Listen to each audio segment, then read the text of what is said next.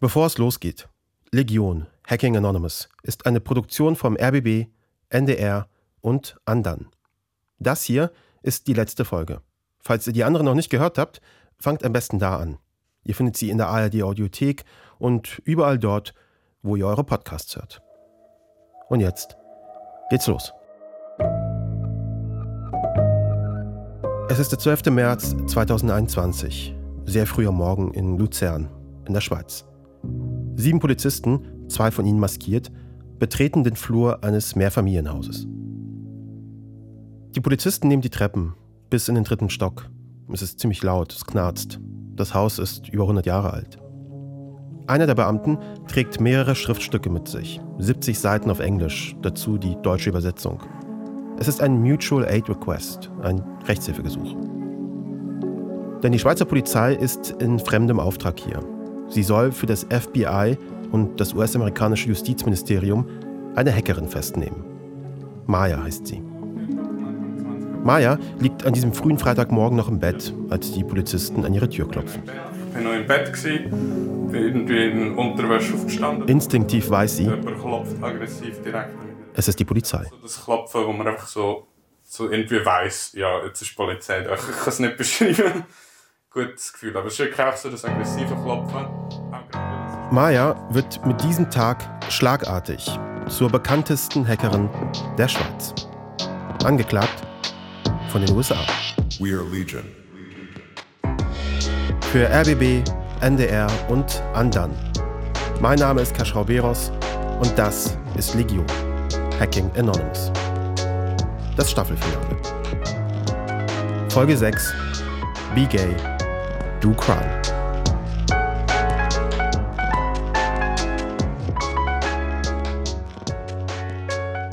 Ihr könnt mal Folgendes machen. Auf eigene Gefahr. Gebt in euren Browser folgende Webadresse ein. www.git.rip, also git.rip. Ein paar Sekunden warten, dann erscheinen zwei große Logos. Links eines mit einem Adler drauf, gold umrandet, das Logo des amerikanischen Justizministeriums. Auf dem rechten Logo ist eine Waage abgebildet und auf Englisch das Motto Treue, Mut, Integrität. Das Logo des FBI. Und ganz oben auf Rot und in fetten Großbuchstaben, diese Webseite wurde beschlagnahmt. Kein Zweifel, diese Seite soll aussagen, Amerika war hier. Die Seite gehört, besser sollte man vielleicht sagen, gehörte Maya. Hier veröffentlichte sie Daten, die sie durch ihre Hacks erbeutete. Das FBI beschlagnahmt diese Webseite unmittelbar nach der Hausdurchsuchung. Sechs Tage später hält Maya ein Schreiben in der Hand, auf Englisch, direkt aus den USA. Es ist die Anklageschrift. Ganz oben steht United States of America versus der Name, den Maya als Transperson nicht mehr verwendet. Und dann noch eine Liste aller Usernamen, die sie irgendwann in den letzten zwei Jahren mal genutzt hat. Maya soll sich der Verschwörung schuldig gemacht haben, Mitglied sein einer kriminellen Gruppe. Ihr drohen 20 Jahre Gefängnis in den USA. In den USA kann man ja gleich für sehr lange Zeit die Freiheit verlieren. Die zählen ja auch die Strafandrohungen zusammen. In der Schweiz ist es nicht möglich, sage ich mal, dreimal 20 Jahre die Freiheit zu verlieren. Und das sind halt diese harten Verhältnisse. Das ist Martin Steiger, Rechtsanwalt mit Schwerpunkt IT-Recht aus der Schweiz. Das ist etwas, das man keinem Menschen wünscht. Die Anklageschrift zählt acht Opfer auf. Es handelt sich zum Großteil um große Firmen und Behörden. Intel, Nissan, das Verkehrsministerium in Washington State. Von all diesen Unternehmen und Behörden soll Maya Daten erbeutet und veröffentlicht haben. Auf ihrer Website, also die von vorhin, die das FBI beschlagnahmt hat, in ihrem Telegram-Kanal, auf Twitter. Mayas wichtigster, größter Hack, der steht noch nicht mal in der Anklage. Denn gerade als das FBI Maya beobachtet und die Schweizer Polizei um Hilfe bittet, da bereitet Maya einen neuen Angriff vor. Vier Tage bevor die Polizei ihre Wohnung stürmt, es ist der 8. März, da gelangt Maya an ein Passwort, das ihr Zugang verschafft zu 150.000 Überwachungskameras. Das Passwort, so wird Maya das später schildern, liegt einfach offen im Netz herum. Es ist quasi ein Generalschlüssel. Die Kameras gehören zu dem Tech-Unternehmen Verkada, das Überwachungskameras für alle möglichen Kunden herstellt. Unter anderem für Elon Musks Automobilfirma Tesla. Maya twittert, habt ihr euch schon mal gefragt, wie eine Tesla-Lagerhalle von innen aussieht? Nicht nur Tesla ist vom Verkada-Hack betroffen. Weitere Bilder zeigen Gefängniszellen, Verhörräume der Polizei und auch schlafende Babys, deren Eltern Kameras im Kinderzimmer angebracht haben. I've got a warning about technology this morning. A group of hackers is saying that it gained access to the live feeds of around 150,000 different surveillance cameras inside. Of a major breach of the security camera footage targeting companies, hospitals, and even police departments. The hackers claim to have breached the feeds of 150,000 internet connected security cameras. Vor allem in den USA bekommt dieser Hack enorm viel Aufmerksamkeit. Denn aus einem Tool für Sicherheit wird ein Sicherheitsrisiko. Tonight, we're learning more details of a mind-boggling breach at a company called Verkada, which In den Abendnachrichten sprechen alle über Mayas Verkada-Hack. Aber sie sprechen auch mit Maya selbst, die sich offen mit Namen und Gesicht zum Hack bekennt. Why did they do it? Well, we spoke with one of the alleged hackers. Here's CBS's Jeff Pegues. Keine Maske, keine computerverzerrte Stimme, kein Verstecken, voller Name. Und Maya ist eine richtige Erscheinung, eine, an die man sich erinnert. Sie sitzt in ihrem Gamingstuhl mit so einer braunen Hornbrille auf, rosa Haare, rosa T-Shirt, im Hintergrund so ein grünes Tuch und sie erklärt in aller Seelenruhe, warum sie Verkada gehackt hat. Or just to once again be reminded of just the level of surveillance we're all under. Der Hack, eine wiederholte Erinnerung an die Überwachung, die uns alle umgibt, sagt sie. Eine Kritik der Überwachung.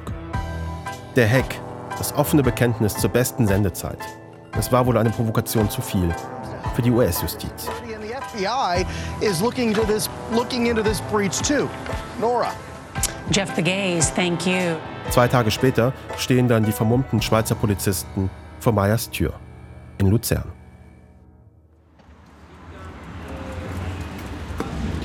Mal. Ganz oben, Ganz oben, wo kein Name wo steht. kein Name steht, genau. Das schwarze, blanke Klingelschild, das ist, ähm, das ist Meyers. Da kommt jemand. Hoi! Hallo. Patrick, hallo. Freut mich. Du musst jetzt wohl oben runterlaufen. Genau. Dann laufen wir mal hoch zusammen. Ja. Maya trägt lange Haare. Sie trägt ein rosa T-Shirt, eine schwarze Strickjacke, rosa Jogginghose. Es ist April 2022. Sie wohnt noch dort, wo vor mehr als einem Jahr die Polizei sie aufgesucht hat. In einem Altbau in Luzern, wo Patrick und Silke sie jetzt besuchen. Für Silke ist es nicht das erste Mal. Kurz nach der Hausdurchsuchung war sie hier. Sie begleitet Maya seit mehr als eineinhalb Jahren. Auf dem Weg hoch zu ihrer Wohnung, da schildert Maya, wie die Polizei ein Jahr zuvor ins Haus kommt und früh am Morgen bei ihr anklopft. Sie öffnet, noch in Unterwäsche. Zwei maskierte Polizisten drücken sie an die Tür und sichern die Wohnung. Halt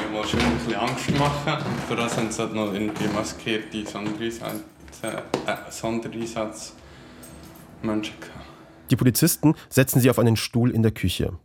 Und dann hat sie mich einfach mal gefragt, ob ich Kleider will. Und haben mir irgendwelche Kleider gebracht. Das haben uns ein Thermos-Oberteil und irgendein Irgendwann bekommt sie ein paar Kleidungsstücke gereicht. Die Polizisten greifen irgendwas aus dem Kleiderschrank. Sie erwischen ein paar. Also Skiklamotten. Von Schrank. So sitzt Maya also, sehr warm angezogen, in der Küche auf einem Stuhl. Und um sie herum sieben Polizisten, die ihre Wohnung durchsuchen. Wie lange saßt du in der Küche? Glaube, das sind. Ich kann es nicht noch gerade da. Maya kramt das Protokoll der Hausdurchsuchung hervor. Und 9.15 Uhr sind sie fertig. Das sind zwei Stunden. Die Polizei hat minutiös vermerkt, wie sie vorgegangen sind und was sie mitgenommen haben. Computer, Handys, Festplatten. Wenige Kilometer Luftlinie entfernt klingeln zur selben Zeit 15 Polizisten an der Tür von Mayas Elternhaus. Ihre Eltern haben keine Ahnung, warum an diesem Morgen plötzlich die Polizei in ihrer Wohnung steht. Die Beamten suchen dort Mayas Reisepass. Es sind zwei Stempel in meinem Schweizer Pass drin. Ähm, einer davon ist aus China. Maya sagt, die USA wollten wohl die Stempfle, also die Stempel im Pass checken. Reisen wird Maya auf absehbare Zeit nicht mehr. Sie wird von den USA gesucht. Früher oder später könnte eine Auslieferung in die USA drohen, wenn sie die Schweiz verlässt. Eine unglaublich harte Strafe. Und zwar eine Strafe, die nicht ausgesprochen wurde, die nur faktisch besteht wegen diesem unklaren Risiko, aber das eben doch ein großes Risiko ist. In der Schweiz ist Maya erstmal relativ sicher. Eine eigene Staatsbürgerin würde die Schweiz kaum ausliefern. Verlässt sie aber ihr Heimatland, verliert sie diesen Schutz. Maya sitzt also fest. Und mit 23 Jahren ist ihre Perspektive also für immer schwarz. Wie fühlt sich das an, der Gedanke, dass du nie wieder die Schweiz verlassen kannst vielleicht? Es, es, gibt, es, gibt, es gibt blödere Orte zum Festsitzen als in der Schweiz. Aber auch größere. Ja, klar. In Mayas Wohnung bekommen wir einen ganz guten Eindruck davon, was sie antreibt. Würdest du uns eine Haustour geben? Ja, also kurz umzeigen, ja. Ja, das. Da steht der grüne Hintergrund, der in dem Nachrichtenbeitrag von CBS News zu sehen war. Davor ihre Computerecke. Natürlich rosa Tastatur und eine rosa Maus. An der Wand in rosa Leuchtschrift Crime. LED-Ding, wo man für 5 Stutz von Wish kaufen Den Leuchtschriftzug für 5 Franken bei Wish bestellt. Ihr Motto sei Be gay, do crime. Ein Protestslogan aus der queeren Community. An der anderen Wand eine Transgender-Flagge. Hellblau, rosa, weiße Streifen. Ja, das ist so meine Sticker-Tür, wo immer meine Sticker haben. Ja, meine okay. eigenen Sticker. Ah, das sind deine eigenen? An der Tür zur Küche Politsticker, Antifa-Aufkleber. Maya bezeichnet sich selbst als Anarchistin. Sie hat mal, erfolglos, für den Stadtrat in Luzern kandidiert. Ihr Wahlslogan damals Großkonzerne zerschlagen. Maya nennt immer wieder ein Vorbild. Jeremy Hammond. Er ist einer der bekanntesten Anonymous-Hacker. 2011 hackt er mit anderen Annons Stratfor. Das ist ein privater US-Sicherheitsdienst. Die erbeuteten Daten gibt er unter anderem an Wikileaks weiter, die diese dann veröffentlichen.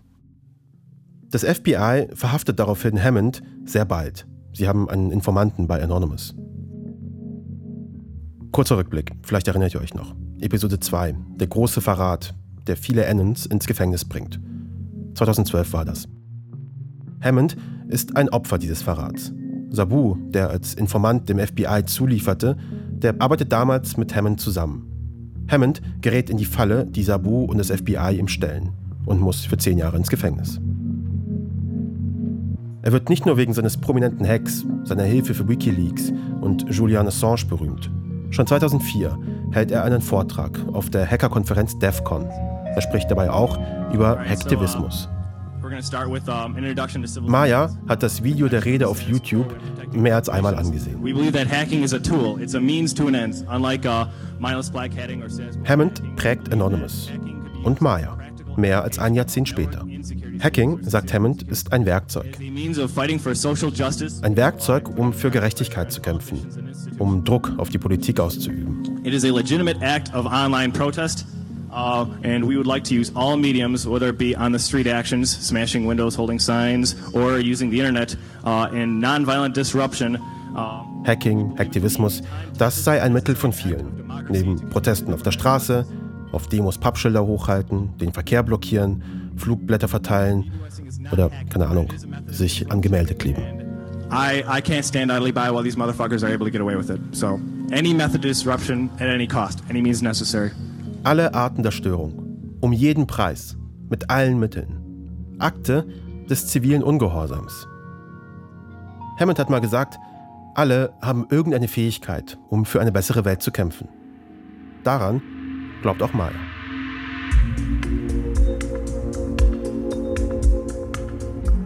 Als mega kleines Kind baut sie Radios auseinander. Nach der Schule macht sie eine Ausbildung zur Informatikerin.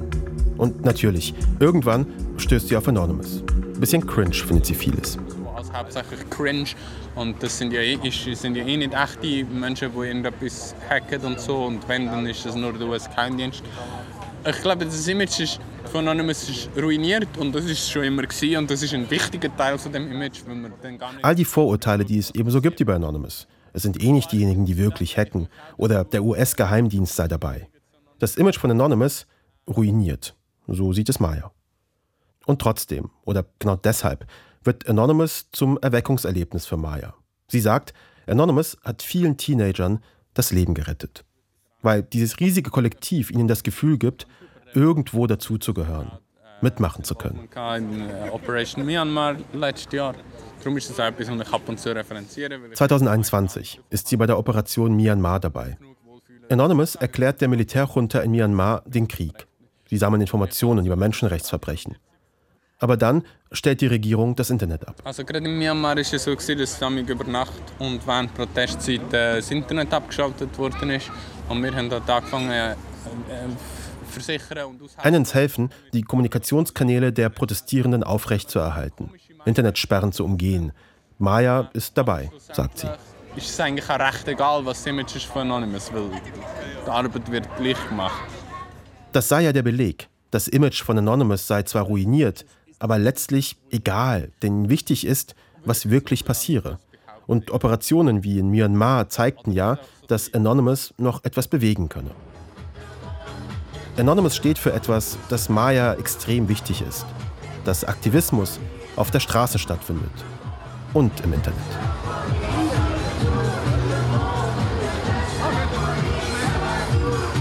Es gibt Aufnahmen vom Schweizer Fernsehen.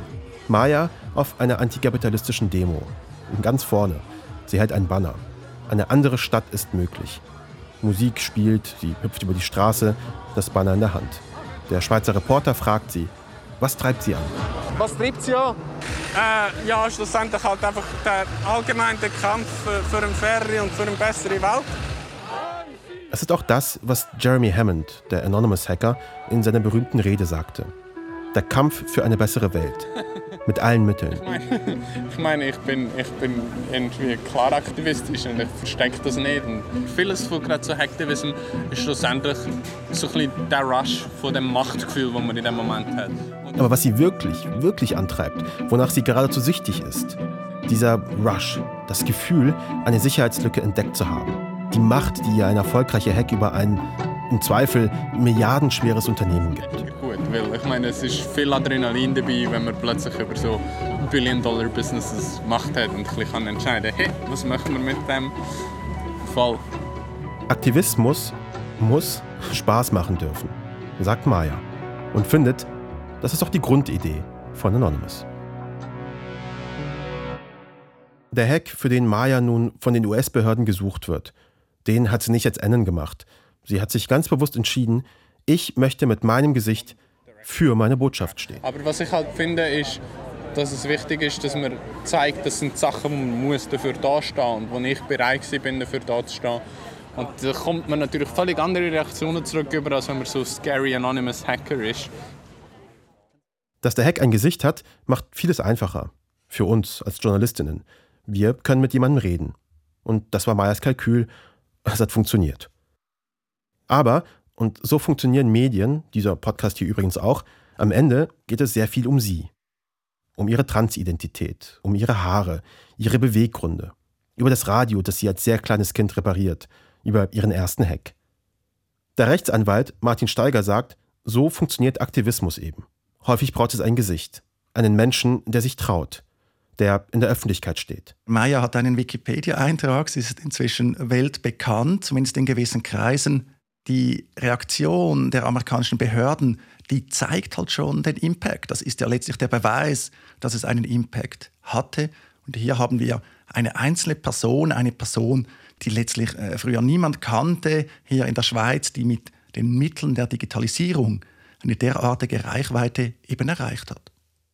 Mayas Hack hat Aufmerksamkeit geschaffen für ein Thema, das ihr wichtig ist. Den Überwachungskapitalismus. Dass Unternehmen sehr viel Geld damit verdienen, Daten von uns zu sammeln. Einige Tage lang haben amerikanische Medien darüber gesprochen, ob Überwachungskameras überall wirklich eine gute Idee sind. Wenn du da so auf, dein, auf das, was so hinter dir liegt und das, was vor dir liegt, blickst. Mhm.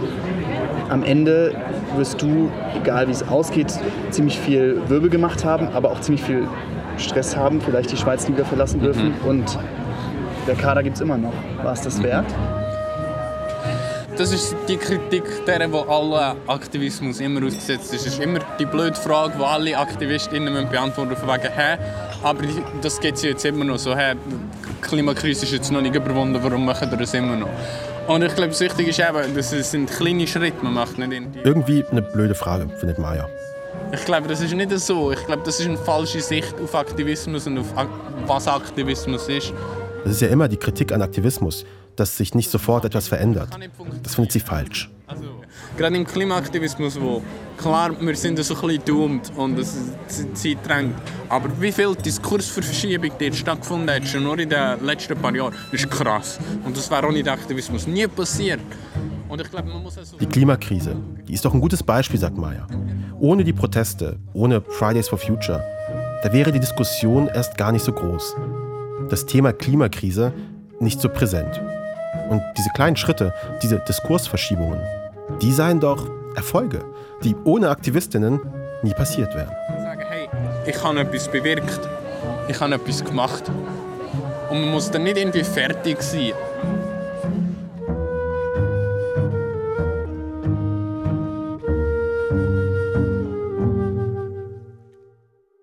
Wer ist eigentlich Anonymous? Wir haben in diesem Podcast Robert kennengelernt, der nach Kriegsausbruch eine russische Industrieanlage gehackt und tonnenweise Hummer getötet hat. Das war der Moment, an, an dem ich gesagt habe, da muss jetzt einfach was passieren. Ähm, und ja, ich kann Dinge tun, dann tue ich jetzt Dinge. Und dann Roman in der Ukraine, der zwar hinter einem prominenten Hack von Anonymous steht, nämlich dem auf die staatliche russische Nachrichtenagentur TASS, der aber gar kein N ist, nie einer war, der vermutlich das Label einfach benutzt hat, um mehr Aufmerksamkeit für seinen Hack zu bekommen. Everybody now sees that cool. Go fuck them. Und dann sind wir Juliana begegnet, die mit den Belarus-Cyberpartisanen gegen die Diktatur in ihrem Heimatland kämpft, die die belarussische Eisenbahn und das Innenministerium gehackt haben. Die Hacks der Cyberpartisanen sehen manchmal aus wie Anonymous-Aktionen. Die Gruppe agiert wie Anonymous.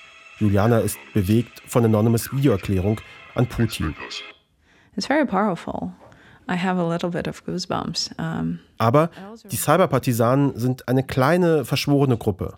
Eine Gruppe von Hacktivistinnen mit einer Pressesprecherin. Vielleicht so etwas wie eine Weiterentwicklung von Anonymous. Und dann haben wir in Birmingham den Mann getroffen, Mike, der mutmaßlich ein prominentes Anonymous-Video erstellt hat. Vermutlich, weil er das Label benutzt, um Geld zu machen. It was about the message and also about the money.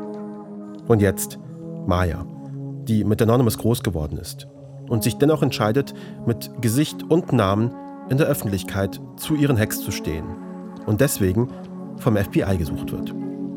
Sie alle, Robert und Juliana und Roman und Maya, sie alle kennen sich nicht, sind sich nie begegnet. Und doch teilen sie miteinander etwas ziemlich Großes. Sie wollen die Welt, ihre Welt, verändern.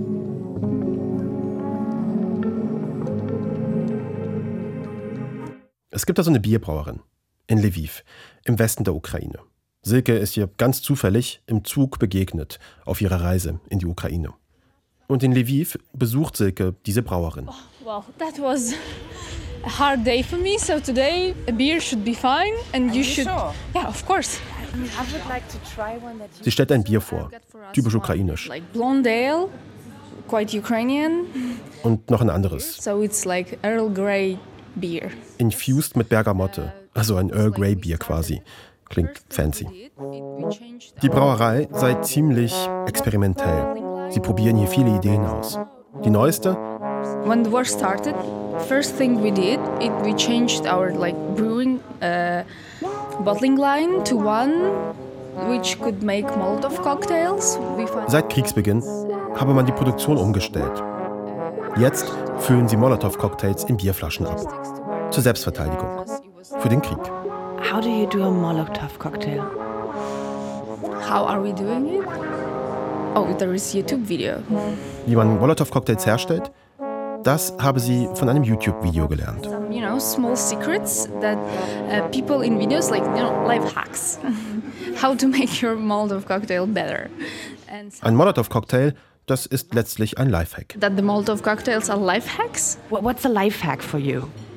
So Molotov cocktails are making our lives easier. Und Lifehacks seien dafür da, das Leben zu erleichtern. Und das ist auch die grundlegendste Definition von Hacking.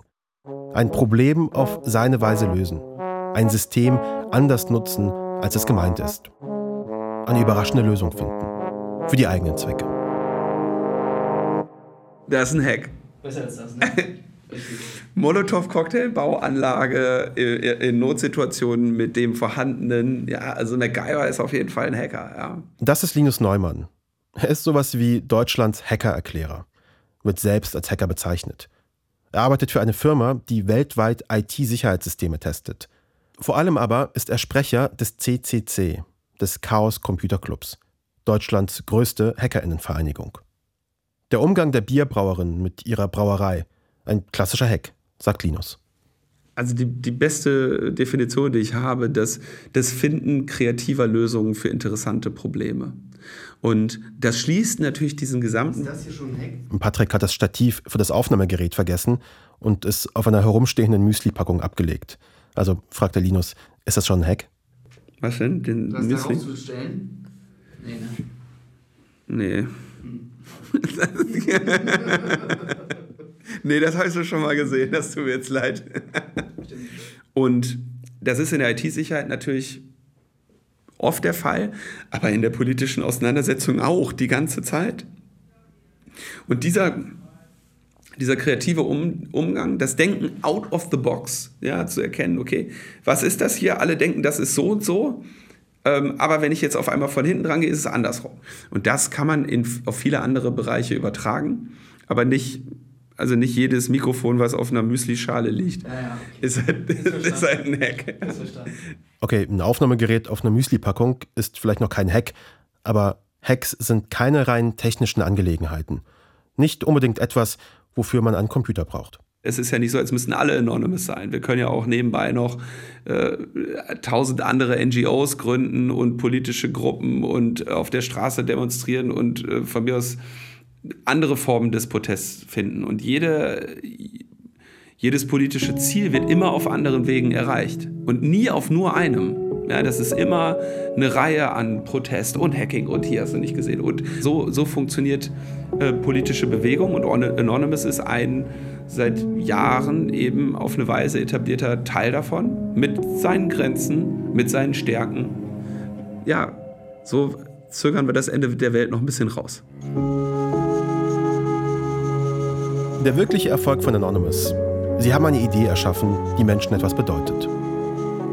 Ein Label, eine Maske, die ein Gemeinschaftsgefühl schafft. Das Gefühl, etwas tun zu können. Vor über einem Jahrzehnt wurde diese Idee von ein paar jungen Menschen erschaffen. Durch Memes und ein YouTube-Video. Eine Idee, die niemandem gehört, keiner Person, keinem Unternehmen oder Regierung. Eine Idee, die Jahre später noch immer Menschen bewegt. Anonymous hat den Hacktivismus nicht erfunden, das Hacking nicht und auch nicht den Aktivismus. Auch die meisten Werkzeuge, die Anonymous so gerne nutzt, die gab es schon vorher. Auch vorher wurden schon Seiten gedidost. Auch zuvor gab es schon Hacks von Unternehmen und Regierungen. Aber Anonymous hat all diese Dinge anders verbunden und populär gemacht. Anonymous hat einen neuen, bis dahin unbekannten Weg gefunden, Aktivismus zu denken. Und das ist am Ende der vielleicht größte Hack, den Anonymous je gemacht hat. Sie haben den Aktivismus gehackt.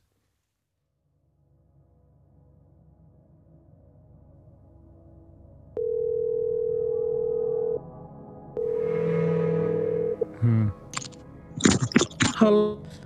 Uh, I, I can sort of hear you. Hello. Hello. Is it working now? Hello. Hmm. Can you hear me? It's not working. It would be better that uh, we try by voice message and Uh, I'm uh, 36 years old, uh, journalist. Ähm, ich bin Ava, 36 Jahre, Journalistin und Filmemacherin aus Teheran. Because in this situation, uh, it's very dangerous for me. Weil es in dieser Situation sehr gefährlich für mich ist, meine wahre Identität preiszugeben, veröffentlicht bitte nur allgemeine Informationen über mich. Job, Alter, nichts, was mit der Haft zu tun hat. Und bitte verwendet einen anderen Namen. Und verändert meine Stimme.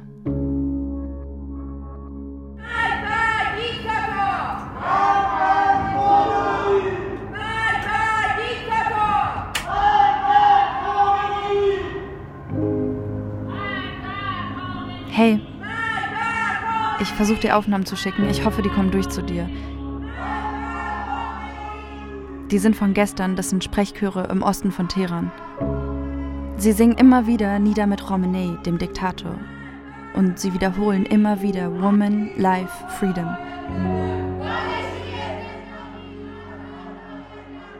Wenn ich diese Rufe höre, Woman, Life, Freedom, dann fühle ich mich stark und ich fühle mich solidarisch.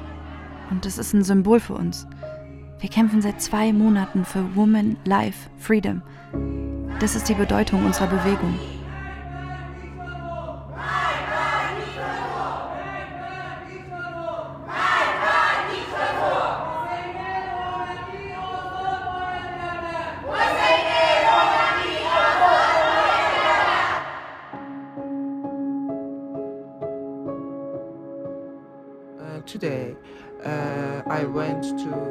Heute war ich auf der Straße unterwegs, aber es gab keine Versammlungen, keine Proteste. Aber wenn ich rausgehe, dann gehe ich ohne Hijab raus. Und dann sehe ich andere Frauen wie mich. Wir schauen uns an und wir haben ein Lächeln auf dem Gesicht. uh. Ich glaube, das, das ist ein Kampf. Es ist ein Kampf. Hey Seraphine, good morning. I hope you. Hey, guten Morgen. Ich hoffe, es geht dir gut. Entschuldige die Verspätung. Gestern Nacht hat mein Proxy nicht mehr funktioniert und ich konnte nicht ins Internet. Die Regierung versucht immer wieder, das Internet zu stören, deswegen antworte ich erst jetzt. Ich hoffe, diese Nachrichten kommen an. Dann kann ich dir die Fragen beantworten, die du hattest. Uh, and about uh, the anonymous, uh, they are very important. Uh, they have Anonymous ist sehr wichtig. Sie hacken Websites und die Informationen, die veröffentlicht werden, machen uns glücklich. Das brauchen wir. Wir wissen nicht, wer in den Gefängnissen sitzt, wissen nichts über Korruption und Hacking hilft, dass wir die Wahrheit erfahren. Die Unterstützung weltweit macht uns stärker. Das ist so wichtig für uns. uh, I think uh, the government can't stop um, angries of people. Die Regierung kann die wütende Jugend nicht aufhalten. Die Unterbrechung des Internets macht es schwieriger zu kommunizieren, zusammenzukommen. Dann treffen wir uns eben auf der Straße. Wir wissen, wo wir uns finden, wo wir uns treffen, um diesen Kampf fortzuführen. Das ist es, was ich sagen möchte. Uh, uh. Ava aus Teheran. Deutsche Stimme Roxana Samadi. Legion, Hacking Anonymous, ist eine Original Series von RBB, NDR und Andan. Autor und redaktionelle Leitung Andan, Patrick Stegemann. Story Editor, ich, Keschrau Beros. Unser Producer ist Serafin Dinges. Unsere Reporterinnen sind Silke Grunwald, Vika Soloviova und André der Hörmeier. Unsere Associate Producerin ist Luisa Joa. Projektleitung und Redaktion RBB Romy Sickmüller. Redaktion NDR Katharina Marenholz. Technische Produktion und Sounddesign Yannick Werner und Nikolaus Löwe. Mit Originalmusik von Tim Schwerter. Coverart von Max Guter. Mit Artdirektion von Max Kuberts. Unsere Executive Producer sind vom RBB Jens Jarisch, vom NDR Johanna Leuschen und von Andan Patrick Stegemann und Kerschrau Beros. Wir danken allen Gesprächspartnerinnen und euch fürs Zuhören.